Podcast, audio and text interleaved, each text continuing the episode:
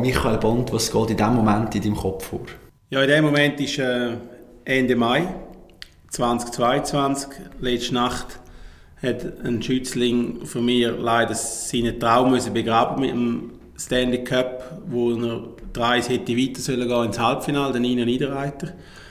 Und ja, da leidet man schon mit und da, das tut einem weh, wenn ein Athlet abrupt gestoppt wird auf seinem Weg, wo ein harter Weg ist und äh, wo jetzt halt wieder muss anfangen, zurück auf Feld 1 und wieder muss arbeiten und wenn man dann wieder denkt, uh, jetzt muss man wieder so viel arbeiten, jetzt ist man so näher da gewesen, dann dann tut das einem sogar als Trainer leid für den Athlet, ja. Mhm, steht das harte Sommertraining natürlich auf dem Programm, oder? Wir haben es gehört, als Gast mit im Sportpodcast Kopfstark ist der Konditionsguru der Michael Bond. Früher als Skitrainer einen Namen gemacht, nachher Ski-Experte unter anderem der Carlo Janka, auch lange Jahre betreut und natürlich eben den Nino Niederreiter, wo wir später noch darüber reden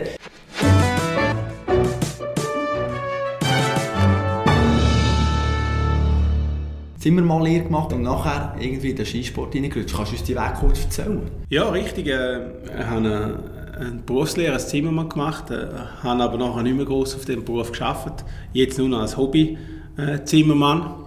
Wenn ich an meinem Maiensäß etwas umbauen auf der Alp, das ist korrekt. Äh, ich bin äh, nach der Lehre bin ich in das, in das Skilehrerwesen hineingeraten, bin schon immer skifanatisch ich bin selber aber nie ein Skirennfahrer gewesen. Äh, für das bin ich schlichtweg nicht, nicht begabt gewesen. Und ähm, bin dann aber äh, über das Skilehrerwesen in das Trainerwesen hineingerutscht, habe die ganze Trainerausbildung gemacht im Skiverband. Äh, bin in Amerika als Skilehrer und Skitrainer und nachher habe ich mich entschieden, zum eine zweite Ausbildung zu machen. Bin zurückgekommen habe ich Kur Berufsmatura müssen nachholen äh, wo nicht ganz einfach war, wenn man so ein, ein freier Vogel war wie ich. Und nach der Berufsmatura mit dem Ziel natürlich zum auf Macklingen.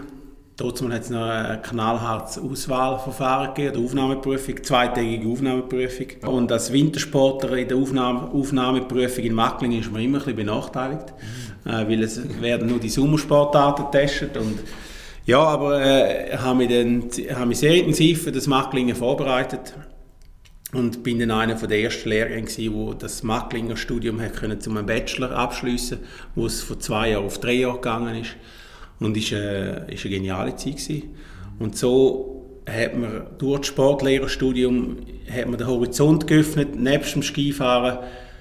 Äh, dass es eben noch vieles anderes gibt. Und ich glaube, das ist das, wo mir ein wichtiges Fundament hat, auch jetzt noch und als Trainer, sei es als Konditionstrainer oder am Anfang noch als Skitrainer, dass du mit einem breiten Fächer in, in eine Sportart reingehst. Es ist immer schlimm oder ich finde es nie gut, wenn du ein, nur auf eine Sportart fixiert bist. Weil viele Sportarten haben etwas Gemeinsames. Und schlussendlich haben alle Sportarten etwas gemeinsam. Es geht über Bewegung, es geht dann über mentale Stärke und so weiter. Und da kann man sehr viel mitnehmen, wenn man äh, als Trainer von einer spezifischen Sportart kommt, wie ich, vom Skifahren, nachher in einem späteren Studienlehrgang zum Beispiel noch Sportlehrer macht. Mhm. Und dann kann man eigentlich den Silvano Beltrametti als dein Versuchskaninchen bezeichnen? Ja, es ist so, äh, das ist genau während meinem Lehrgang gewesen, 99, 01, 02 ist, äh, ist der Silvano zusammen mit meinem Kollegen, den ich zusammen gewohnt habe, Thomas Jäger, der den Vormackling absolviert hat und Skitrainer war, haben wir äh, Silvano als sozusagen Nachbar für uns können als Trainer begleiten, als Freund primär, aber auch als Trainer. Und auf einen, auf einen Anführungszeichen kann man schon sagen, ein Versuchskaninchen. Oder respektive er hat uns jungen Trainer aufgezeigt, was könnte sein, wenn du so einen genialen Athlet wie der Silvana Dotzmann war, der so fokussiert ist, was du kannst aus einem rausdrücken was du kannst als Trainer von so einem Athlet verlangen aber auch, was der Athlet von einem Trainer kann verlangen Und da war der dort junge Silvana extrem äh, fordernd zu uns und hat, äh, hat hat uns extrem herausgefordert und darum haben wir wahrscheinlich auch zwei Konditrainer sein, sonst hätten wir den nicht meistern ja.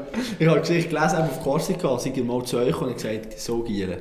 da geht es ja nicht weiter. Jetzt morgen, morgen muss noch viel härter und brutaler werden. Also er hat schon brutal müssen liefern, dass er mal zufrieden war. Ja, richtig. Äh, du hast müssen liefern und äh, er hat, äh, der hat so als Athlet hat er auch so einen, einen Charakter, er ein Stück wie ein Control-Freak, ist er notabene jetzt noch ein Control-Freak, aber äh, er hat sich einfach Gedanken gemacht, wie kann ich besser werden.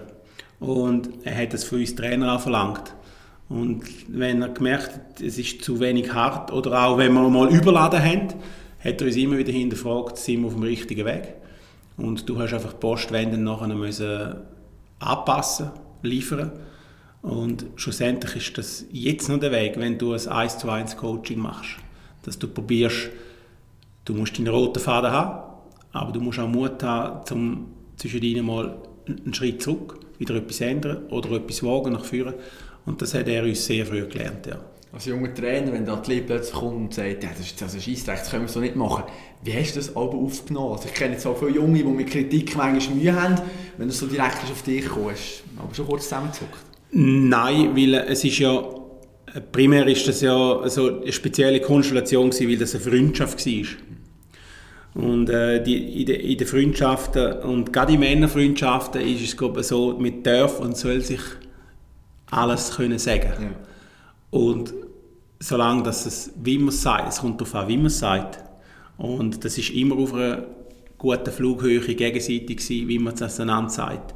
Dann kann man gegenseitig einander wirklich die Wahrheit sagen und soll man sagen und dann muss man, äh, dann gibt es auch kein Problem. Das ist der Unfall gekommen, Val d'Isère, Dezember 2001. Er war nachher querschnittgelähmt. Was für Spuren hat der Unfall bei dir hinterlassen? Ja, die, Spur, die Spuren die sind jetzt noch da. Äh, es tut einfach dann wieder alles relativieren. Man hat davor gemerkt, dass man ähm, sehr selbstbewusst war. Äh, der Sport hat alles, ist, nur das jetzt geht dort. Und dann haben wir gemerkt, Scheiße, es, in einer Hundertstel Sekunde alles ändern. Und das ist, äh, hat mir nachher geholfen. Ich sage oft, es ist noch verrückt, also mir hat aus dem Umfeld sehr viel gelernt. Und schlussendlich, das klingt fast paradox, es ist, wenn man das in, sein, in seinem Leben kann so etwas erleben und dann kann es auch ähm, kann einem sehr viel auch. Und wir lernen dann auch mit, wahrscheinlich, also ich habe gelernt, mit Niederlagen umzugehen, besser. Dass man halt schon merkt, ja okay, voilà, es ist eine Niederlage äh, im Sport, die gibt es und du musst sie akzeptieren. Es gibt noch viel Schlimmes. Und der Unfall, wo der Silvano dort hatte, hat auch gelernt, nachher später, im, auch sechs nicht Sport, sechs geschäftlich oder irgendwie, wenn etwas nicht funktioniert, kommt das manchmal einem immer noch hinführen und denkt, hey, weißt du was, ja, es geht ja wirklich sehr gut. Es klingt jetzt auch so klar und locker, oder wie man diese Prozesse gemacht hat. Wie lange ist das wirklich gedauert? Oder wie lange ist das gegangen bei dir, bis das das ist noch schwierig, äh, in einem Zeitraum zu begrenzen, weil äh, in dem Moment, wo das passiert, da, da bist du traurig, du brüllst. Äh, ich mag mich an Sequenzen erinnern, wo wir im Spital in Chamonix waren, auch zusammen, der Tom und ich, beim Silvano. Und wir, wollen, du hättest in eine Tür reinschlagen oder hast in eine Tür reingeschlagen. Du bist so wütend gewesen, warum das jetzt gerade bei uns passiert. Und nachher immer wieder und, und ja, aber äh, schlussendlich dir selber, ich kann ja noch auf einen Berg hochlaufen und der Silvano kann es nicht mehr. Und jetzt äh, kann man sich fast nicht mehr vorstellen, den Silvano anders zu sehen, oder?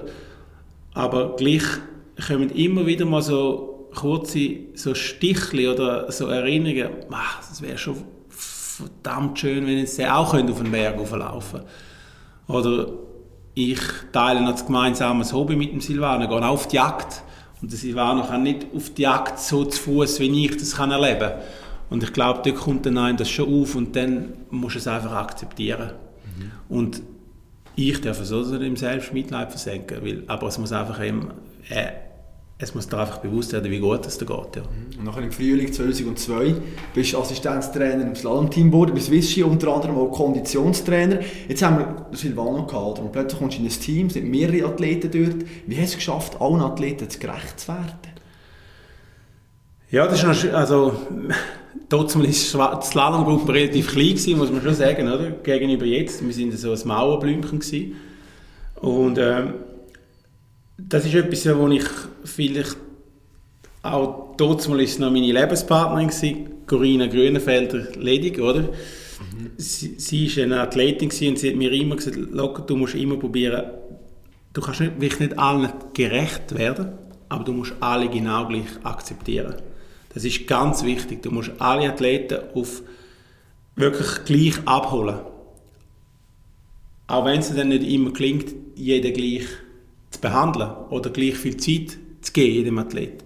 Das ist sicher eine Challenge, sobald du in ein Team hineinkommst. Darum bin ich vielleicht jetzt nicht in einem Team. ja, ja. Oder? äh, ja. Es, es ist auch ein Zeitfaktor. Mhm. Aber es ist, uns, es ist mir gut gelungen, dort glaube ich jetzt im Nachhinein zu sagen. Vielleicht auch nicht, weil ich vielleicht auch nicht zu viel überlegt habe. Ein bisschen naiv manchmal schon. Ja, mich, also, ist gar nicht so schlecht. Oder? Ich bin, du, sprichst, du sagst naiv, also ich meine, ich bin sehr naiv als junger Skitrainer. Und ich bin auch äh, ab und zu äh, mal äh, später, als ich dann auf Finnland gegangen bin, bin ich dann manchmal auch äh, ein Stück weit, es gibt das Sprichwort, ein bisschen auf einem hohen Ross gewesen. Äh, und aber wenn ich die Naivität nicht gehabt hätte, wäre ich zum Beispiel einen Schritt weiter gegangen. Dann hätte ich mir das nie getraut. Und, und darum, das brauchst du ein Stück weit. Und dort bist du zwischen 25 und 30. Und äh, man wird erst, man wird das weiser und das, das kommt wirklich erst die Reife, wo man das alles ein bisschen anders anschauen kann das kommt glaube auch erst kommt nicht zwischen 30 und 40, sondern das kommt erst glaube ich nach 40. Das hat glaube schon ein bisschen mit dem zu tun. Krass, dann muss ich noch ein bisschen warten. Dann. Ja, hey, macht nein, nein. Angst, aber ja. du hast Finnland schon angesprochen. Es kommt dann nachher, ich glaube, ein wichtiger Schritt in deiner Karriere ist noch passiert im Januar 2003. Wengen, Wochenende, Bruno Kern gewinnt die Abfahrt, sensationell und nachher am Abend Karl Freisner, der irgendwie ein bisschen hässig ist worden plötzlich. Nimm uns kurz mit in die Situation rein. Was ist dort genau passiert? Ja, die sehe ich jetzt in die Situation. also, also äh, ja, es ist, äh, an diesem Abend ist, der, haben wir das Team-Meeting vor, vor dem Slalom in Wengen und der Christian Huber war der Cheftrainer gewesen. ich bin der Assistenztrainer und Konditrainer und der Karl Freisner, wo ich noch einen sehr guten Bezug habe, immer noch äh, hat der Christian Huber entlassen. Warum und wieso weiß ich heute noch nicht richtig. Und es hat geheißen, jetzt übernimmst du das. Und äh, bin, dort bin ich nicht gerade naiv gewesen, sondern habe gesagt, gib mir noch zwei Stunden, ich muss da frische Luft holen und da das überlegen. Und äh, haben dann das gemacht und haben gesagt, ja, Molly, mach's. Macht, ja, ich habe die Chance genutzt und habe gedacht, ich mach's. Wir sind dort eh nicht so gut gewesen. Dann gesagt, kannst ja eh noch gewinnen. Viel verlieren. Kannst ja noch gewinnen und, und äh, ja, auf Slalom schaut man in der Schweiz eh nicht, oder? Meiner Meinung nach immer noch. Jetzt hat man ein bisschen angefangen oder? Langsam, Aber es ist immer noch so, so äh, ja, sie müssen, die Techniker müssen immer mehr kämpfen mit den Abfahrern. Und darum, äh, dem Tag hat der, der Bruno Kerner gewonnen. Das war eh alles gereizt für den ganzen Winter. Okay, gut. Aber am anderen Tag haben wir einen Nuller eingefahren. Mhm. Und dann bin ich schon auch in die Realität zurückgekommen. Ja. ja. und nachher kommt das Wochenende in Kitzbühel, wo glaube auch noch gewiss wirklich speziell ist. Es hat plötzlich geheißen, ja, der Schweizer Trainer muss den Slalom-Kurs ja, stecken. Das, das, ist eine Geschichte, die, ist schon, äh, die geht auch in Geschichte. Das war wirklich für mich das Highlight. Gewesen. Ja, äh, wir hatten einen berühmten Ganselhang und dort war er aber noch kürzer. Gewesen, hat die Schweiz den Slalomlauf können stecken und ich weiß es noch wirklich, wie es gestern gewesen wäre. Ich habe natürlich das machen das hat mir der Stolz ja, das machst du, also das gehört in das Palmares von einem Coach. Und, äh, aber ich habe davon noch nicht viel Läufe gesteckt und Weltcuprennen so oder so nicht. Also Trainingsläufe schon gemacht, aber äh, nicht jetzt im Weltcup äh, ein Rennen ausgesteckt und gewusst, ja, der muss sitzen. Du hast ein Minimum äh, Richtungsänderungen, hast gewusst, bist knapp, äh, alle sind auf die Abfahrt geguckt, die du gesteckt hast und nachher, ja, nur habe ich den gesteckt. Und ich bin, ich bin einfach nicht sicher gewesen, ob ich aufs Minimum komme. Der Patrice Moriso hat es noch nachgezählt, aber der ist gerade von der Abfahrt gekommen.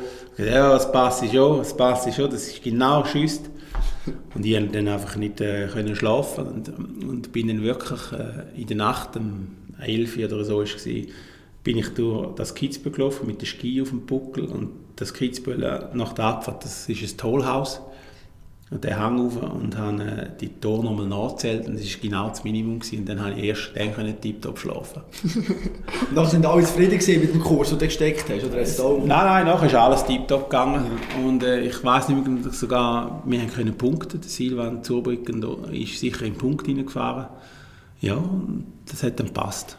Silvan ist Stichwort, oder? Nachher 2003 eben WM selber plötzlich aus dem Nichts, du hast schon angesprochen.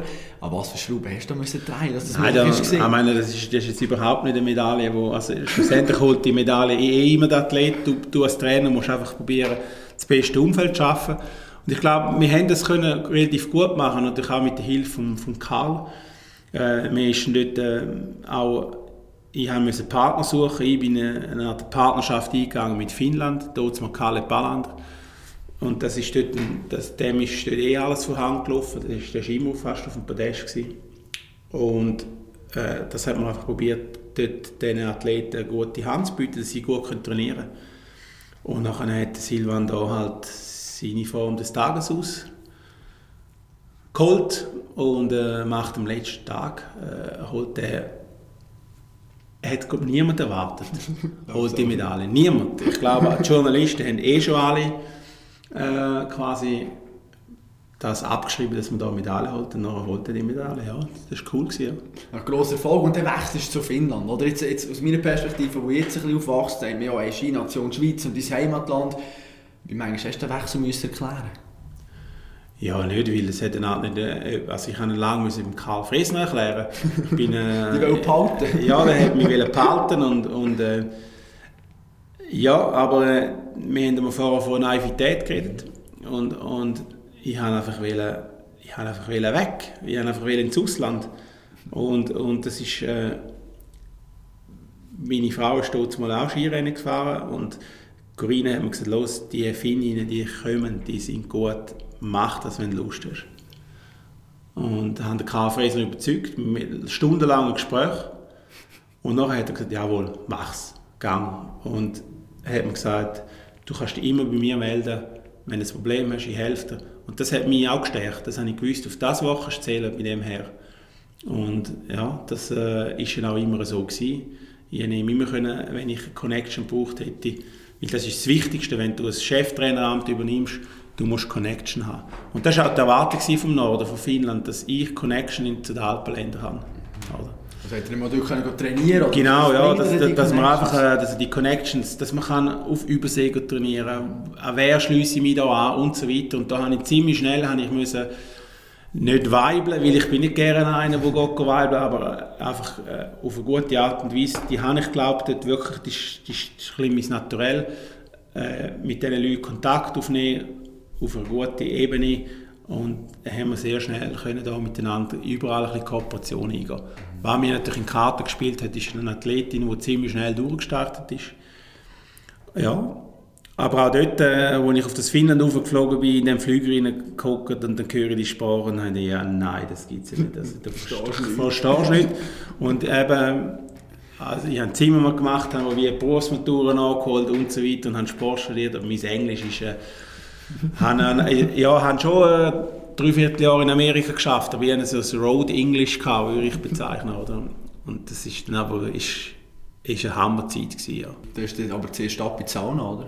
Richtig, äh, bevor ich den Vertrag unterschrieben habe, sind wir in die Sauna und das ist, äh, das ist schon auch speziell. Gewesen.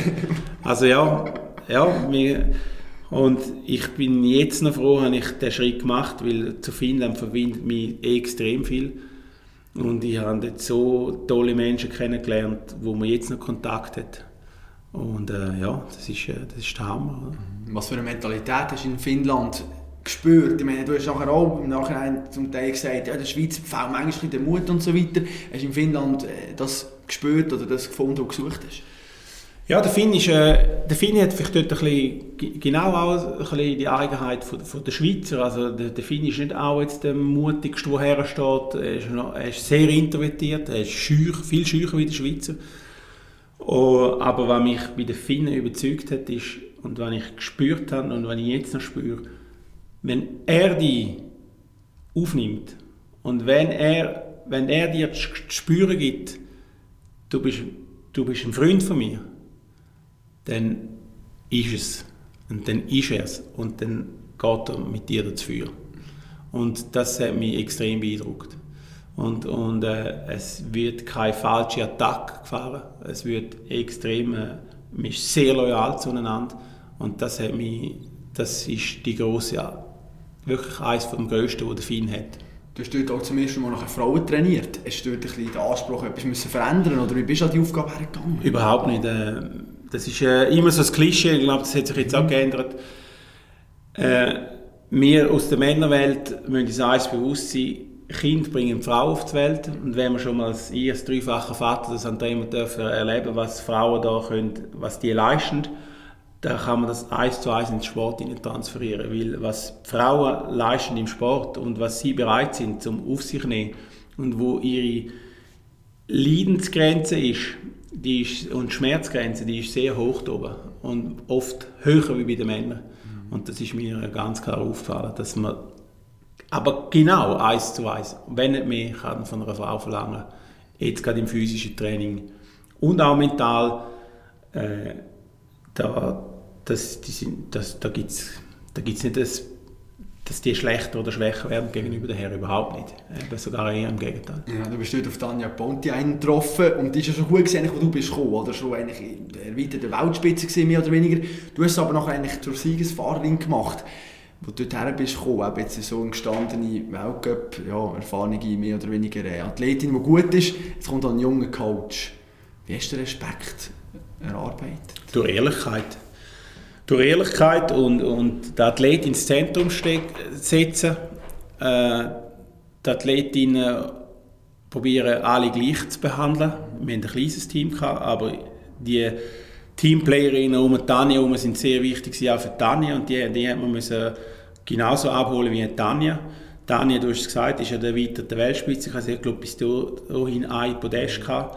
Und äh, ja, sie, ihr das Vertrauen zu geben, Vertrauen zu geben und, und an dem Diamant weiterschleifen und ist natürlich eine, eine extrem eine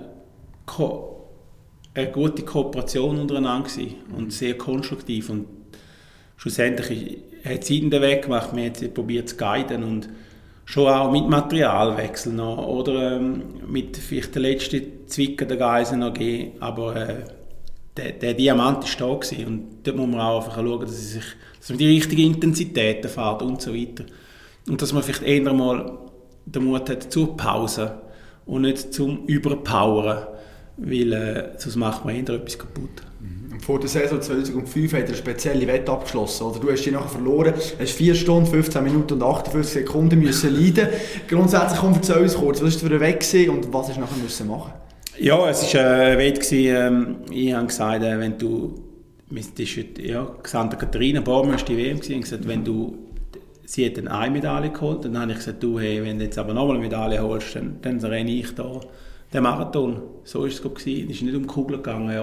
Und äh, dann habe ich, den, habe ich dann die Wette schon eben zwei Tage später verloren. Also, verloren haben sie natürlich gerne gemacht. Das war nur ein Offer, gewesen, oder? Eine Wette, ich ja wollen, dass sie die gewinnt, oder? Äh, und schlussendlich äh, dann hat äh, meine Assistentin gesagt, du, wenn du die Kugel holst, dann mache ich auch. Und nachher den Service mal eher einen Übergewichtigen, der Janik Tupa innen, mal übergewichtig, geht es auch nicht mehr. Er hat gesagt, wenn du nochmal eine zweite Kugel holst, dann mache ich auch. Und schlussendlich sind wir das ganze Team, äh, weil sie hat alles erreicht in dieser Saison außer Goldmedaille, sie zweimal Silber gemacht, aber voll durchgestartet und ja, das ist schon, da sind wir halt alle in der Helsinki-Marathon gerannt. Nachher sind ihr mal die Athleten und sie Betreuer, oder wie? Richtig, ja, das ist schon der Deal gewesen. Die Athletinnen haben uns betreut, alles, haben auch alles müssen organisieren, dass sie mal, ja, auch das Hotel und so weiter und, und Flug und so, ja, und, und dann äh, hat man das gemacht. Und dann hat eben 2005 WM beide Medaillen gehabt, der Silber äh, im Rieslalom und Slalom, hat der Weltcup im Slalom und Rieslalom auch gewonnen gehabt und ist aber nachher 2006 mit einem mentales Burnout hineingelaufen. Und du hast nachher auch mal gesagt, ja, wir haben beide dort Lehrgeld gezahlt, auch ein bisschen. Kannst du mal erzählen, was hast du aus dieser Situation gelernt? Ja, ist natürlich so, wenn du du dominierst, sie hat äh, die technische Disziplinen dominiert, sonst hat sie nicht die beiden Kugeln gewonnen. Über ihre Konstanz hat sie dominiert, vielleicht nicht mit der Anzahl Sieg habe ich es nicht mehr genau im Kopf. Äh, logisch ist, dort war natürlich sein Name, gewesen, Persson, Kostelic, es war nur Kogenfei.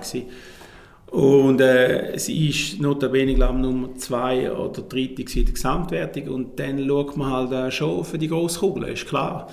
Weil dort sind eher die Technikerinnen, die das voll dominiert haben. Äh, Lindsay Vonn war noch nicht so weit. Gewesen. Und dann hat man gesagt, ja gut, komm, äh, wir, gehen, wir holen nochmal eine dritte Disziplin, die müssen wir haben, das ist Super-G. Wir haben sehr viel dort investiert und haben dann durch das vielleicht unser gutes oder das Kerngeschäft ein bisschen vernachlässigt. Das ist, jetzt, das ist etwas, wo ich jetzt als Trainer immer schaue, also fokussiere dich auf deine Stärke und probiere deine Schwächen einfach im Griff zu halten. Weil wenn du in deinen Stärken noch besser wirst, dann ist, sie, ist die Chance viel besser, dass du erfolgreicher bist. Wenn du, nur dich auf deine Schwächen konzentrierst, dann verlierst du vielleicht eben auch deine Stärken. Und genau das ist uns da oben passiert. Wir wollten in diesem Super-G äh, aufholen, was dann nicht möglich war. Wenn man, ja, und dann sind wir ganz schlecht in die Saison gestartet. Und das hat natürlich dann der Tani jetzt Knacken gegeben und wir haben gewusst, Olympia kommt.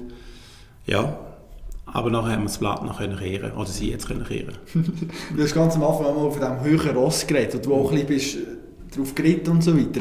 Kannst du das mal noch ein bisschen ja, erklären? Was heisst das Höchsross? Ja, das Höchsross ist... Meine, meine, ein bisschen geflogen? Oder ja, man ist ein bisschen geflogen. Also, wir, wir, ja, man ist ein bisschen geflogen und das, das ist das, wo ich dann, äh, wo ich dann meine Seite gewechselt habe und später dann äh, ins Fernsehen gegangen ist gegangen bin und die Trainer von außen beobachten, vom Gärtli, fällt mir das immer wieder auf. Wenn einer Erfolg hat, äh, gibt es sehr viele, aber auch noch jüngere Trainer, die dann meinen, ja Mann, hey, ja, ich bin jetzt ein Superstar und so. Und äh, ja, aber das fällt einem in dem Moment gar nicht auf, weißt Und das ist mir, das fällt dann erst, wenn man wieder einen Schritt aus dem Garten raus macht oder vielleicht mal Seite wechselt. Und das ist mir dann auch erst im Nachhinein bewusst worden. Oder? Und dann dachte ich, hey, leck, Mann, bunt. Was hast du für Aktionen gemacht? Ja, nein, Aktionen, ich, ich bin einfach extrem von mir überzeugt. Mhm.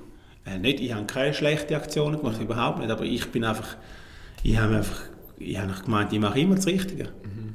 Aber ähm, ich habe nicht immer das Richtige gemacht. Ja.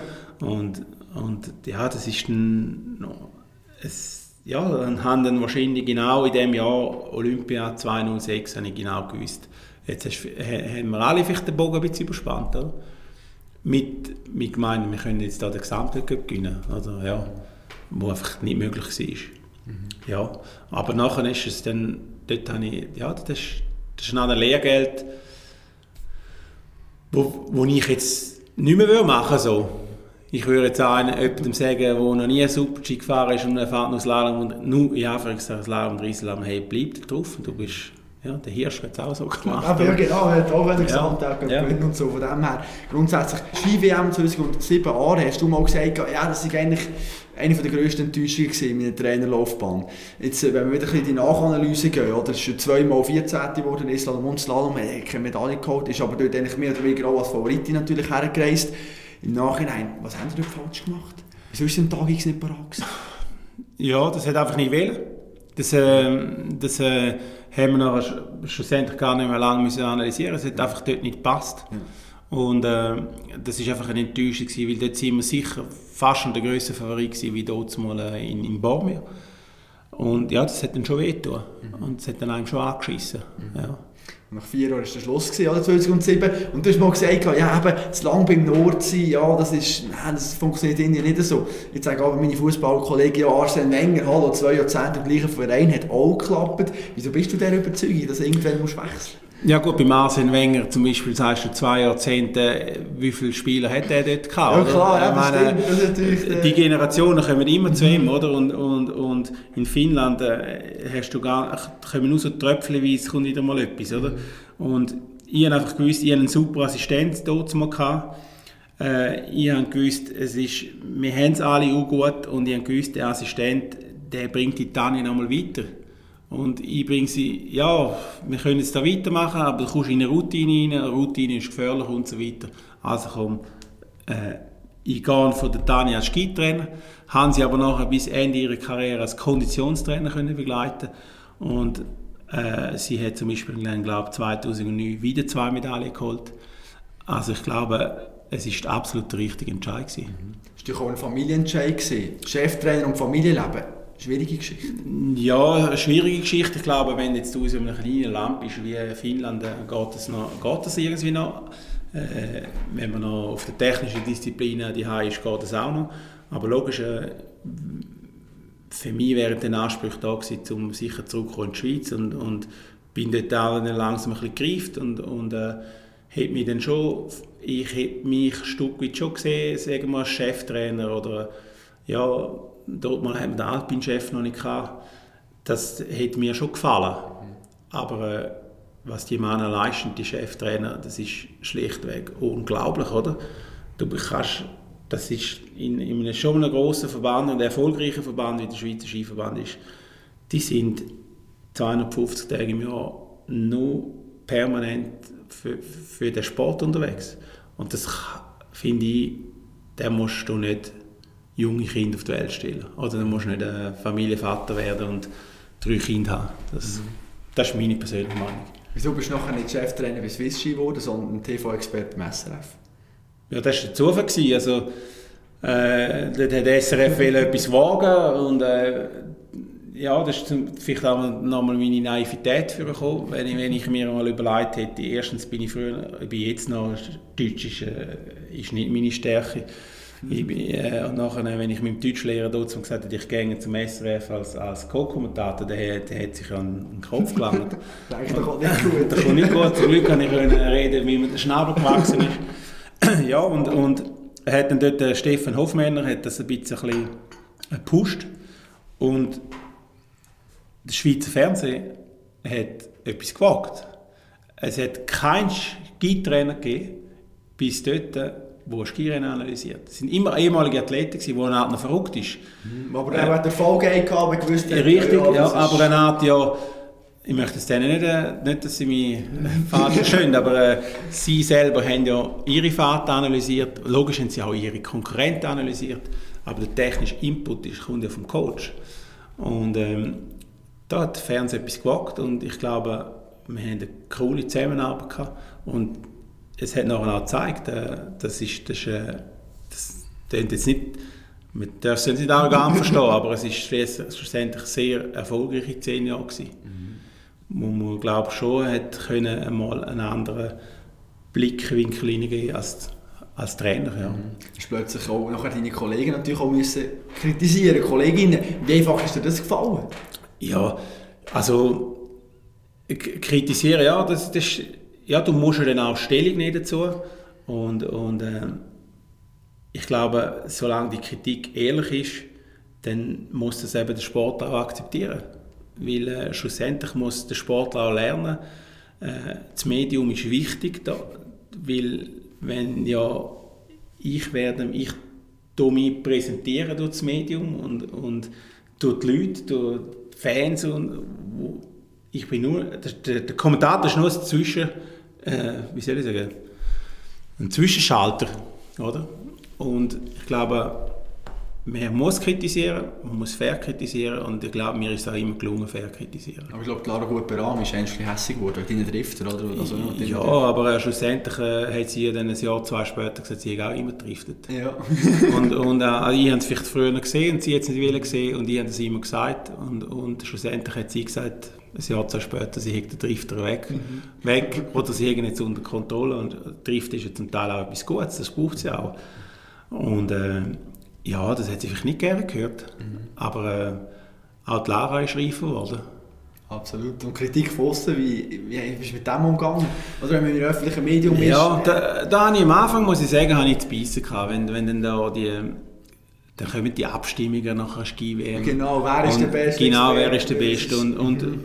da hat natürlich, das muss man schon sagen, zum Schutz, wenn das nochmal einer macht, der ein Nobody ist in der Öffentlichkeit, also einer, der keine Olympiagold oder keine Kugel geholt hat oder weiß ich nicht was, kein Athlet. Und ein Trainer, der zwar ein, zwei Jahre in der Schweiz geschafft hat und nach der restlichen Zeit im Ausland, dann kommt plötzlich wieder zurück und ist schafft im Schweizer Fernsehen, hat keine Bekanntheit. Und bei den Abstimmungen geht es oft um Bekanntheit und Sympathie. Ja. Mhm. Und das ist, da hat man mich dann aber auch auf das vorbereitet. Mhm. Und schlussendlich ist er dann äh, ist dann das auch gut rausgekommen. Mhm. Am Anfang mit dem Stefan Hoffmänner kommentiert, nachher mit dem Jan Billeter unter anderem auch. Und ich habe etwas gelesen, der Jan hat damals noch so ein spezielles Ritual gehabt, so ein Einlaufen am Anfang irgendwie, wo die Jan noch zum Lachen gebracht hat. Was haben da aber für Routine gehabt, vor dem, bevor es losgegangen ist? Ja, also wir haben ähm, der Stefan oder die Jan, das sind primär sind das aus dieser Zusammenarbeit, das, wir sind davor, haben wir einander schon gut kennt und es sind richtige Freundschaften entstanden und man muss sich das so vorstellen, wenn man in so einer Kabine ist, wo ich weiß nicht, zwei auf zwei Meter hat oder sogar noch kleiner. Ja. Und, und dort rein ist aber auch schon davor und, und es ist eine Beziehung da, dass man einen blind versteht und man kann einem blind vertrauen, dann ist es richtig cool zum Skirennen kommentieren. Weil ich behaupte, jetzt ein Skirennen kommentieren ist eines am schwierigsten. Du musst so im Moment, du musst so auf dem Bild, musst du deine Analyse bringen. Nachhinein etwas analysieren ist so etwas von einfach. Aber genau zur richtigen Zeit und dann auf dem Bild reden, das ist sehr schwierig und das, das äh, verstehen viele Leute nicht. Und ja, zu deiner Frage, der Jan, der Jan ist einfach, er, er ist so ein emotionaler Mensch, ist er immer noch und er ist immer gestanden bei mir bei der ersten Fahrt und hat, äh, oder schon davor und kaum ruhig können neben dir hocken und da haben wir sehr viel müssen lachen und wir haben schon schlussendlich äh, eine Hammerzeit gesehen, ich sehe es mit Hofmännern oder Billeter und äh, ich glaube, ja, die war genial gewesen, die Zeit. Mhm. Ich habe Jan im Vorfeld kontaktiert und habe gesagt, komm, hey, erzähl mir doch mal eine spezielle Geschichte ja. über Michi. Und nachher, äh, ja, hätten wir natürlich geliefert. Das ist klar, er geliefert. Komm, lassen wir kurz rein. Wenn ich an Michi denke, ja, dann kommen mir ganze Haufen Geschichten in den Sinn, weil wir haben ja nicht nur zusammen kommentiert und zusammen geschafft, sondern wir haben ja zusammen gelebt, wenn wir unterwegs sind. Und ganz speziell ist das gewesen, bei den Nordamerika-Rennen, weil dort haben wir immer auch noch geschaut, dass wir irgendwo einen NHL-Match schauen können. Im besten Fall natürlich mit dem Nino Niederreiter. Wir haben manchmal sogar unsere Reisepläne auf die eigenen Kosten geändert, damit wir irgendwo in einer Stadt noch den Nino am Hockey spielen gesehen haben. Das war ja absolut super. Noch kurz über die Geschichte ja. Also, da haben wir haben wirklich noch selber Pläne ein bisschen geändert, je nachdem? Ja, oder, für das bin ich ja davor lang Cheftrainer und habe gewusst, wie wir ja, die Flüge koordinieren. Und, und ähm, wir haben das wirklich, und das möchte ich schon betonen, zu, auf unsere Kosten genommen und, und sind jeweils äh, zwei, drei Tage vorne gegangen auf die Reise. Und das ist schlussendlich, äh, das, das hat schlussendlich ausgemacht. Und wir haben gut performt für das Fernsehen, für die äh, Zuschauer die äh, und gleichzeitig haben wir können, wir haben nicht müssen arbeiten. Wir haben, das ist das ist unsere Passion gewesen, und wir können machen dann das Endprodukt und davor haben wir einfach immer wirklich genial gehabt, ja. Komm, lassen wir noch die zweite Geschichte. Und was mich auch noch mal erinnern ist, äh, wenn wir immer wieder sind golfen, zum Beispiel bei der äh, Ski-WM 2015 in Beaver Creek, haben wir am Samstag noch den Slalom kommentiert. Mit dem Männerslalom am Sonntag haben wir nichts mehr zu tun gehabt. Also haben wir kurzerhand entschieden, dass wir am Sonntagmorgen schon auf Denver fahren. Weil es war ja immer super Wetter bei dieser WM und wir haben gehört, wie, wie die Leute in Denver, rund um Denver, sogar in den kurzen Hosen am Golf spielen. Und äh, haben wir gedacht, ja, jetzt gehen wir auch noch golfen. Aber genau an diesem Tag ist wirklich das Wetter umgeschlagen, ist eine richtige schlechte Wetterfront gekommen. Aber es hat uns nicht davon abgehalten, irgendwo bei einem Golfclub anzuhalten. Wir sind ja eh in den Skikleidern unterwegs gewesen, haben ja nichts anderes dabei gehabt. Jeden Fall sind wir dann auf einer Golfrunde. Wir sind die einzigen Menschen auf dem Golfplatz. Es hat dann während der Runde sogar angefangen zu schneien. Also es ist bitter kalt geworden. Die haben wir fast schon nicht mehr gespürt, wenn wir den Schläger in die Finger genommen haben. Und irgendwann ist es sogar besser gewesen, dass man nicht im Wägeli reinfährt, sondern dass man neben dem Wägeli springt, damit man ein bisschen warm kriegt. Aber, aber das ist so eine typische Geschichte. Wenn man mit Michi etwas abmacht, dann zieht man es durch. Und dann macht man es auch. Und es war ein super Erlebnis, gewesen, wo wir eben heute noch davor reden. Golf im Schnee in Denver. Wahnsinn, ne? Habt ihr beim Schnee noch kurz ja, ja, es ist ja dann wirklich auf den letzten WM-Tagen, oben in den Bergen hat es recht verschneit und dann das Slalom durchgekriegt und wir sind unten schon eben in Denver gewesen. Äh, das ist, das ist wirklich so gewesen. Niemand hat nachher Wägeli fahren. Das ist genau das. Gewesen. Sonst hat immer jeder Wägeli fahren. Dort weil wir halt wie kleine Buben sind halt ein bisschen, oder?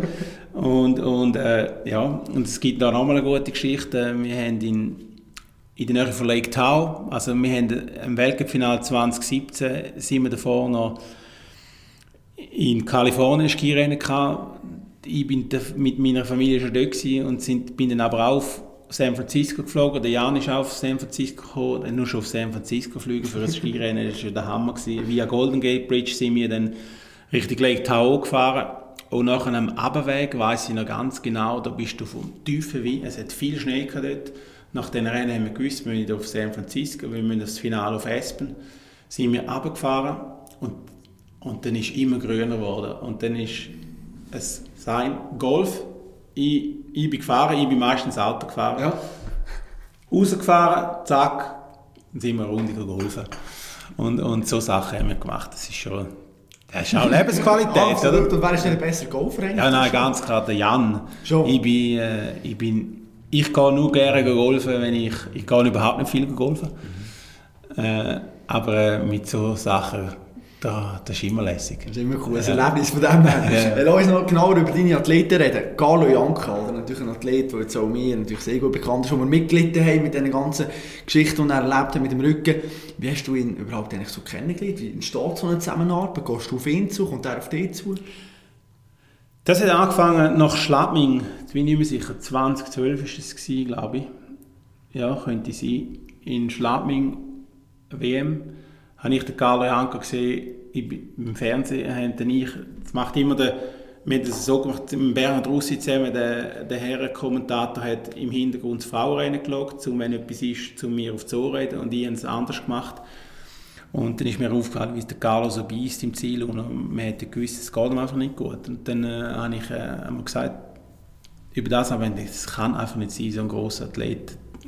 Ja, wenn ich ihm etwas helfen kann, würde ich gerne ihm etwas helfen. Und dann ist eine Weile lang gegangen und im Frühling hat er sich bei mir gemeldet. Und dann ist das so entstanden und das ist schon, äh, ich bin gerade vor zwei Tagen mit Carlo daheim und es, er ist ein Athlet, wo, wo die, die als Trainer schlussendlich wegen seinen Problemen und wenn, wo er hatte, ist schlussendlich eben ein interessanter Athlet und es, ein Geschenk auch für einen Trainer. Du musst es einfach können so annehmen und probieren mit dem gut umzugehen. Und ich habe für mich extrem viel gelernt vom Carlo.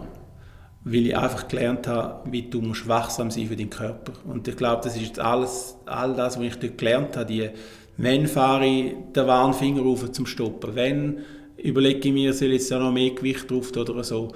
Das hat mir die Probleme, die der Carlo hatte, hat mir das sehr viel bewusst gemacht. Und das kommt jetzt vielen jungen Athleten zu gut, wo ich jetzt kann noch zusammenarbeiten oder zusammenarbeiten darf.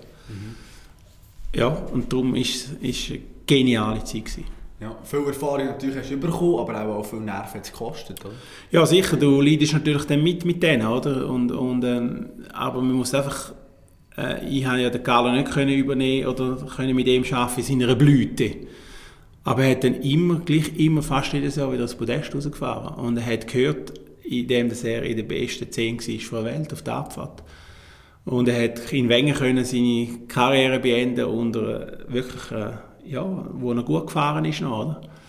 Und schlussendlich ist jetzt auch schön, wenn man sieht, wie er das genießt als Familienvater, jetzt zweifacher Familienvater und, und dann muss man sagen, ja, der Mensch hat eh alles richtig gemacht.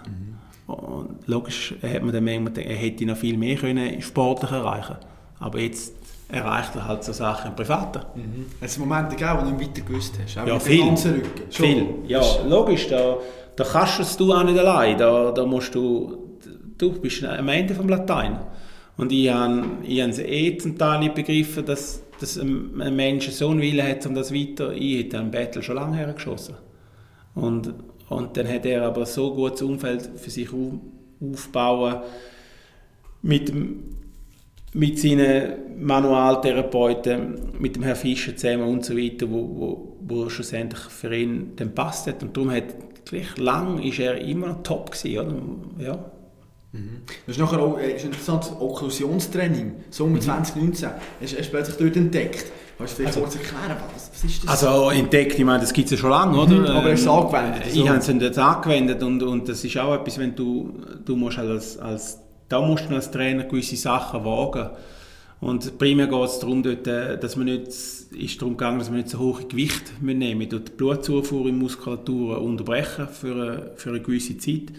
Man lässt nur noch ganz Minimum durch, man darf ja nicht, dass irgendetwas absterbt, oder? Und nachher kommt die Zufuhr wieder, oder? Nach der Belastung. Und das, das ist dort mal sicher eine gute Sache, um die ganze Muskulatur gut zu erhalten. Ihm. Jeder Trainer hat seine Philosophie. Was ist deine Philosophie jetzt? Und du sagst so, hey, nach dem... Also meine Philosophie ist ganz genau, äh, also jetzt von der Methode her im Training ist das funktionale Training. Äh, ein funktionales Training, ganz einfach gesagt, ich, ich möchte relativ sportartenspezifisch mein Training ausüben. Ich wäre sicher kein Trainer für Ausdauersportler. Äh, das ist mir zu monoton. Äh, ich bin Trainer im physischen Bereich, sechs für Kraftsportarten und technische Sportarten.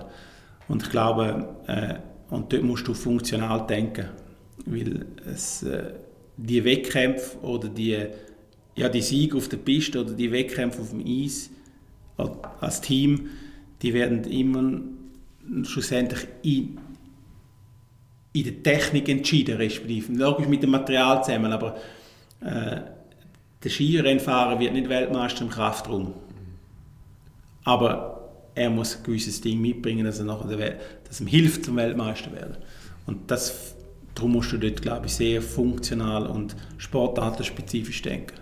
Jetzt überspitzt formuliert, wie fällt eigentlich so ein Rolle als Arschloch, ich jetzt mal, oder im Training? Meine, äh, die geht mir gut. Äh, ja, ja, nein, kein Problem. Nein, kein Problem. Dort, äh, der, der Pusher, der Peitscher, der braucht es, der braucht nicht immer, aber es gibt gewisse Einheiten, wo du da musst deinen Plan, den du auch hast im Kopf, durchziehen. Und wenn du die, gerade jetzt speziell, wenn es darum geht, äh, wo, wo, wo bringe ich meine anaerob Schwellen her und so weiter. Wenn ich in diesem Catcher-Training, kann man auch so sagen, wo es einfach eine gewisse Anzahl braucht, jede Sportart, äh, jetzt, wo ich betreue, dort, dort geht es über die Härte.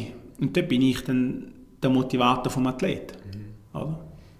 Das sind aber eigentlich alles absolute, also wir sind ja so mental parat und alles. Brauchen die tatsächlich noch jemanden, der wirklich sagt, komm, ja. jetzt noch einen? Schon. Ich glaube schon, dass sie dann nochmal können, ein, äh, genau das gewisse etwas rausholen können. Mhm. Und, und dort braucht es schon, ob ich jetzt es bin oder nicht, könnte auch ein Physiotherapeut sein, also, oder äh, aber dort braucht es schon jemanden, wo es, du musst zum Beispiel, wenn ich jetzt jede Serie als Athlet selber auf die Uhr schaue, äh, brechen sie vielleicht zwei, drei Sekunden früher ab. Wenn aber der Coach drauf schaut, dann wird sie genau den abbrechen, wenn sie abbrechen muss werden. Und, und äh, die kleinen Details machen schon aus, ja. Wir haben ganz am Anfang Nino Niederreiter angesprochen und das ist schon ihn eigentlich kennengelernt an den Olympischen Spielen Sochi 2014. Vorrunden alt, 1-3 Pleite gegen Lettland. Und dann sollst du irgendwie eben ein Gespräch geben, sind euch näher gekommen. Wie müssen wir uns das nachher vorstellen? Was ist dort? Ist er auf dich zu und gesagt, hey, boah, ich stehe an, es geht nicht mehr. Also erstens sind sie dort im Frust gewesen. Und Hockeyspieler, wenn man die kennt, im Frust, dann haben sie vielleicht schon ein, zwei Gläser getrunken. Ist auch richtig, sie hat mir dort zwischendrin mal den Dampf abgelassen. Ich äh, bin dort äh, mit dem André Samböll gewesen. ich kenne ihn sehr gut und, und äh, durch das ist dann plötzlich dann einer zu mir hergespickt und hat gesagt, hey, du bist doch der da von der Heide und so und ich, ja. Wir brauchen einen Trainer. Und dann habe ich gesagt, ja, ja meldest dich mal. Und dann hat er sich dann wieder gemeldet und so ist es losgegangen und es hat äh, wie zum Glück bei all diesen ja, super Menschen, wo ich da, es ist immer, äh, jetzt beim Nino ist eine ganz gute Freundschaft entstanden aus dem heraus, ja. Bist du im April bist du dann beim Nino. Wenn du jetzt du als Konditrainer dort rübergehst, ich meine, da x Coach und alles, was machst du genau dort? Also ich gehe dort über... Ferien? Ja, mache schon Ferien, ganz klar, oder? Aber äh, jetzt, es gibt verschiedene Organisationen. Äh, jetzt zum Beispiel Minnesota Wilds ist, ist nicht so eine familiäre Organisation gewesen, so wie ich das kennengelernt habe. Äh, haben dort Kontakt nur zu einem, zum Konditrainer und auch eher schwach. Und aber bei den Carolina Hurricanes, das ist wirklich eine Hammertruppe vom Coaching-Staff. Und da, die, sind, die haben Freude, wenn der Spieler, der Konditrainer ist ein Stück weit eine Investition für, für die Karriere von einem Spieler. Und die finden das super, die, die sechs Brandon Moore oder speziell Konditionstrainer dort dass, dass der Athlet den Konditrainer mitnimmt und sie sind dann offen und zeigen da alles. Und das ist dann schon cool, wenn du das kannst sehen und du du redest mit dem Konditrainer, wenn, er das Gefühl hat, oh, er, oder er hat da eine neue Methode und so weiter. Ich meine, das ist, das ist, das ist ein Stück weit auf Weiterbildung. Und das macht richtig Spaß. Aber du kannst auch ihnen etwas geben. Was hast du jetzt in Hast du ihnen Tipps können geben, wie du so trainierst? Oder? Ja, also sie haben natürlich äh, ein Beispiel bei meinem Nino, bei Nino ist die letzten zwei, drei Jahre lang gegangen, oder zwei, drei Sommer, äh, wie, wie kann er wieder schneller werden. Und da war man immer im Austausch miteinander. Und, und schlussendlich hat man es jetzt geschafft, dass er äh, seinen Körper gut im Griff hat und, und die Schnelligkeit hat und, und, wieder, und agil ist trotz seiner Größe und Masse auf dem Eis. Und da haben natürlich die Freude, wenn, wenn der eine so marschiert, oder? Und die wissen aber auch und, und, schätzen das auch, dass man drei Monate im Sommer da das richtig anpackt. Nehmen wir das jetzige Beispiel, er ist ausgeschieden, jetzt ist die Saison durch. Was steht jetzt an? Hast du schon einen Fahrplan für ihn? Oder? Nein, also wir haben, ähm, wir haben ehrlich gesagt, ich habe ganz, das ist schon überraschend, dass wir jetzt nach der ersten Hürde gegen Boston, weil das ist sicher die schwierig, mental wahrscheinlich die schwierige Hürde gewesen, dass man jetzt da das, der Ausscheiden gekommen ist, weil sonst würde ich jetzt übermorgen im Flüger hocken und würde auch ja, überfliegen. Ja. Hast du geplant eigentlich schon? Ja, das äh, wäre Plan gewesen. Aber äh, ja, nur. Darum haben wir jetzt noch keinen Plan. Also wir haben ganz klar, im, im April haben wir, als ich jetzt hier war, haben wir schon besprochen, was wir machen, was sind Kern, Kernaufgaben, die wir erledigen müssen und so weiter. Und, aber jetzt muss man mal alles sacken lassen. Und und eben primär gut erholen. Eh im Alter schon vom Nino, man muss, die Regeneration ist enorm wichtig, dass man wieder kann nachher erholt, lieber eine kürzere Trainingsphase machen, aber die erholt starten. Also Ferien zwei, drei Wochen oder einen Monat? Ja, Ferien, oder? Bei, bei die, die machen ja, ja sicher mal, man muss sicher mal den Körper zwei Wochen runterfahren und, und, und so, so Typen machen ja eh nichts, nichts, nichts. Mhm. Die machen ja immer etwas, oder? Mhm. Und man kann dort schon ein bisschen einflüssen lassen, dass man an der Beweglichkeit weiterhin schafft und so weiter, weil das tut ja für die Regeneration auch gut. Der Begriff Laptop-Trainer taucht immer mehr auf. Wie fest setzt du auf Daten im Training? Ja, ich finde es sehr wichtig, dass äh, du musst coachen können mit der Wissenschaft zusammen. Du brauchst Daten, aber du musst es coachen können mit Intuition und mit, mit Erfahrung. Du musst guten, den guten Mix finden. Also nur Coaching bei Science ist der falsche Weg über die Länge. Und speziell im 1 zu 1 Coaching. Weil es gibt, es gibt immer noch einen Mensch und eine Seele hinter dem ganzen Athlet. Da nützen manchmal oft alle Zahlen nicht, wo die sprechen dann gegen, gegen das Resultat. Mhm. Und, aber es gibt sehr gute Sachen, wo einem Laptop oder Apps können helfen, sei es im Controlling, sei es äh, in den Daten, wo man jeden Tag, wie viel Gewicht das man macht und so weiter, oder in der Planung für mich als Trainer mit gewissen Tools, dass ich, wenn du mehrere Athleten hast, dass nicht mehr musst, äh, jetzt auf Deutsch gesagt, äh, eine Excel-Tabelle schreiben mit, und nachher muss ich das Gewicht noch reindrücken. Das kann man alles heutzutage sehr gut so lösen. Mhm. Aber ich bin schon noch einer, der sonst viele Gedanken auf einem normalen Papier zuerst festhalten und Skizzen machen, wie der Weg sollte aussehen aber nachher, logisch, die Technologie auch nutzen, ganz klar. Wie verschlugst du deinen Athleten, sagen wir mal, in der Freizeit auf die Finger? Sagst, hey, Ernährung, Tag, dort sollst du noch und dort. Gibst du da Inputs? Immer wichtig. Und ähm, ist wahrscheinlich etwas, wo bei mir lange schwächer war als, als Trainer, haben dieser Sache nicht so Beachtung geschenkt. Aber ich, es ist mir extrem bewusst geworden in den letzten ja, fünf bis zehn Jahren, dass das einfach enorm wichtig ist. Aber auch dort äh, musst du dann wieder die richtigen Leute holen, die dir helfen können. Weil ich, mein Wissen ist zu wenig groß, um das einem Athleten weiterzugeben. Und da habe ich aber ein Netzwerk, wo man darauf zurückgreifen kann und gute, verlässliche Leute, die auch ein ähnliches Mindset haben und das, das ist dann super. Zum Abschluss Erfolgsfaktor im Spitzensport. Du hast ganz viele Athleten gesehen, die riesen Erfolge gefeiert aber auch mega viele Athleten, die natürlich vielleicht den Sprung nicht geschafft haben. Was trennst du vom Beiz im Spitzensport? Da können wir jetzt wieder lang philosophieren, müssen wir noch mal ein paar Podcasts machen. Primär Ich glaube, das Allerwichtigste ist, dass man auf den Inner Circle geht, also auf, auf was ist die Grundmotivation zum äh, erfolgreich werden und die Grundmotivation ist immer noch die große Freude haben, die Leidenschaft in der Sportart, wo man ist, die auszuüben. Und ich glaube, das ist der Motor, um das harte Training auf sich zu nehmen. Und natürlich, wenn du den, wenn das harte Training oder das regelmäßig, müssen nicht immer die harten Training sein, aber das, das gezielte Training, wenn der Motor von der Freude dort der Motivator ist für die Trainingseinheiten, dann ist die Qualität höher. Und ich glaube, das ist einer der wichtigsten Schlüssel zum Erfolg. Und dann bin ich auch fest überzeugt, dass das Umfeld, wo sich ein Athlet schafft, sechs Familie, sechs Freunde, sechs Trainer, enorm wichtig ist für eine Karriere. Weil äh, ein Athlet, logisch, er muss immer allein richten. Sei es ein Skifahrer, wenn er im Start steht, oder der Hockeyspieler, wenn er allein auf das Goal läuft, er muss schlussendlich führen ab und macht das Goal oder Kreis. Aber er muss ein Umfeld haben, wo er sich zurückziehen kann oder wo er Tipps holen kann und so weiter und vielleicht den Druck ein bisschen auf mehrere Schultern verteilen. Mhm. Das ist, sind so ein bisschen die zentralen Sachen. Mhm. Was hast du das Gefühl, welche Rolle spielt das Glück auch? Ja, ja, also das Glück hat sicher einen Einfluss, äh, aber äh, ich glaube auch das Sprichwort, man kann das Glück auf seine Seite zwingen, zählt schon auch.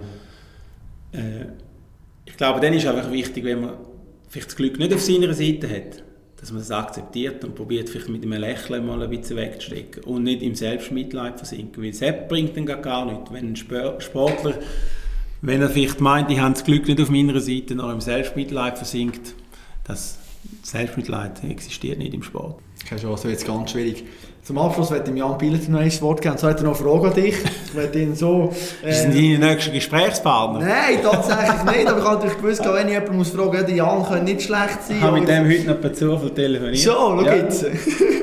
Gut, haben wir so wirst heute Morgen geschickt. Also dir spontan von dem. Ja, er war in Finnland. Und jetzt habe ich noch eine Frage an Michi. In meinem Punkt Wintersport ist er ja perfekt ausgerüstet. Sei es zum Skifahren, zum Langlaufen oder seine, seine Ausrüstung für die Jagd absolut perfekt. Aber Michi, man könnte noch ein bisschen deiner Golfausrüstung schaffen. Ich meine, klar ist dein Eisen 5 beim Abschlag immer wunderbar gerade. Aber einer wie du, mit so viel Kraft und so viel Power, dann müsste doch unbedingt wählen, einmal einen Driver dafür auf das Fairway hauen. Also Michi, darum meine Frage. Wenn kaufst du endlich einmal einen Driver zum Golfen? Wann ist es so weit? Ja, das weiß ich nicht. Ich weiß natürlich, der Jan ist ein extremer äh, äh, Materialfreak, oder? Er sucht natürlich immer Details raus dort, oder? Das Optimum. Das Optimum. Aber sein Niveau ist natürlich so dermaßen viel höher wie meins. Ich glaube, ich, äh, ich habe ja so einen Driver, aber ich habe noch nie einen neuen gekauft. Ich habe den übrigens bekommen von Paddy Kählin, oder? Okay. Auch aus dem Fernsehen. Er hat mir einen, einen, einen Driver mal gegeben, aber auch ich treffe den nicht und, und darum ähm, Schuster bleibt bei deinen Leisten und ich schließe jetzt den Kreis. Fokussiere dich auf die Stärke. Meine Stärke ist jetzt halt nochmal das Eisen 5 oder Eisen 7 und ich mache es mit dem bei der nächsten Runde. Das soll der Jan dann äh, probieren. Schlägst du so, oder? Noch? Ja, es ist schon so. Gut, das sind grosse Voraussetzungen. Hey, danke dir vielmals, Michi. Mega interessant super Einblick. Und ja, wünsche dir alles Gute für die Zukunft. Bin gespannt, wenn uns wieder mal über den Weg läuft. Danke. Danke dir, hat mir gefallen. Ja, wenn wird echt die Golfausrüstung endlich komplettiert, oder? Das ist eine gute Frage. Wir können sie dann vielleicht beantworten, wenn Jan Billeter mal mein Gast wird sein, in näherer Zukunft irgendein werden wir sicher die Informationen aus erster Hand von ihm bekommen, wie das bei Michi Bond aussieht, wie da ihre Golfduelle in diesem Sommer verlaufen sind. Ja, wir haben das Interview im Hotel Chur in Chur, lustigerweise und überraschenderweise natürlich, aufgenommen gehabt. Und dort haben unter anderem auch Michel Gisin, ein Esther Ledetzka aus dem Skisport, sind dort schon nächtigen. Oder auch das norwegische Langlaufteam während der Tour de Ski, dort auch schon können übernachten. Also wir sind da in sehr guter und prominenter Gesellschaft gewesen, von dem her. Ja, Michi, danke dir noch an dieser Stelle. Wirklich super gewesen, hast du die Zeit genommen. Oder nicht selbstverständlich ist jetzt auch, auch schon wieder voll im Training mit dem Nino. Bin gespannt, wie das rauskommt, wie da die Analyse hat ausgesehen hat. Ja, vielleicht bringen wir sogar mal den Nino dazu, dass er mir da Rede und Antwort steht. Wäre natürlich grossartig. Mal schauen, ob er Zeit hat. Er muss sich jetzt natürlich auch ein bisschen erholen, wenn er sich noch meine Fragen muss stellen muss. Ich weiß nicht, wie erholsam die ganze Geschichte ist, oder? aber das ist natürlich ein anderes Thema. Ja, wenn jetzt äh, noch kurz zurückschauen auf die letzte Woche und ein Sporthighlight müsst rauspicken äh, dann ist das für mich eigentlich nicht ein Sporthighlight so im normalen Sinn, wo ich im Fernsehen geschaut habe, sondern wo ich live vor Ort war. Und ja, ob es jetzt ein Highlight ist, ist vielleicht auch ein grosses Wort, aber am Mittwoch habe ich den Auftrag bekommen von Blick Sportredaktion, Gang auf Ittigen, Haus des Sports, dort ist Alex Wilson die Anhörung rund um seinen Dopingprozess und finde dort Sachen raus und probiere ihn doch vor die Kamera zu bekommen. Jetzt äh, haben wir nicht gewusst, wann der Prozess anfängt. Wir haben nicht gewusst, ob Alex Wilson überhaupt kommt. Wir haben nicht gewusst, ja, welche Tür wird er nehmen. Ich meine, es gibt verschiedene Eingänge. Haus des Sports gibt es einen, der oben ist, der Haupteingang, einen hier unten im Parkhaus. Ich habe noch einen Fotograf an meine Seite mitbekommen. Um halb acht bin ich dort vor diesem Haus. Da sind x Leute sind durchgelaufen und ich habe natürlich alle angehauen. Ja, von Alex Wilson, wissen Sie da etwas? Oh nein, da wissen wir gar nicht, keine Ahnung, nein. Ralf Stöckli auch, Chef de Mission, oder, Olympia, Swiss Olympics, ja, auch keine Ahnung, er wüsste auch nicht, nein. Gut, die Zeit ist vorbeigegangen, gell, 4 ab 10 Der Fotograf hat langsam aber sicher gesagt, du, tschüss zusammen, ich noch andere Aufträge. Und ab der halben elf bin ich etwa allein durchgestanden. Es hat einfach ein angefangen aufhören zu regnen. Ich war dankbar, gewesen, die Sonne ist gekommen. Leicht können braun werden noch beim Warten.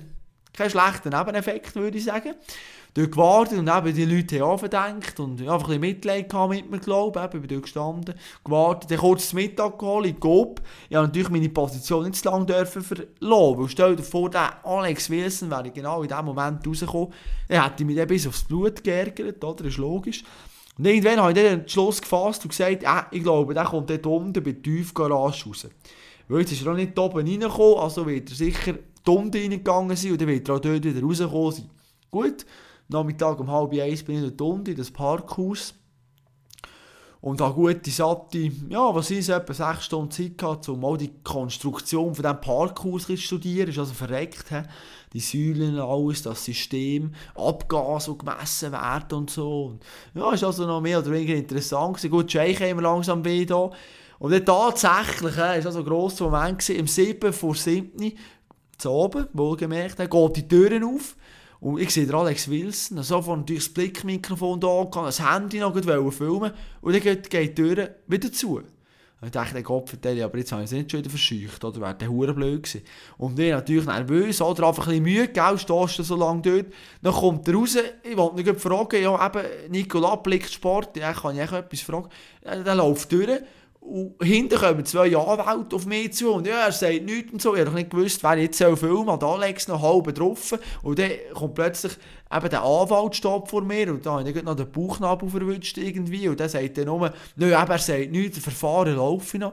Und ich bin wirklich nachher so, ja, danke vielmals, gut, ich wünsche euch einen schönen Abend, ja, tschüss zusammen. Nein, bin so in das Zeug reingekommen, oder? Das ist nachher das ist ein bisschen unangenehm, wenn du so eine Erfahrung, noch nicht so Erfahrungen hast, muss ich sagen, ja, wahrscheinlich gerade anecken. Ich hätte vielleicht dürfen nachfragen, aber ja, zum Sagen, ich habe doch noch ein Video zustande bekommen, aber äh, ja, es war doch ein ziemlicher Kampf gewesen. und das hat mir zum ersten Mal gezeigt, eben das Reporterleben. Gerade auch die ganzen Paparazzi manchmal, wenn die vor diesen Häusern warten und warten und warten.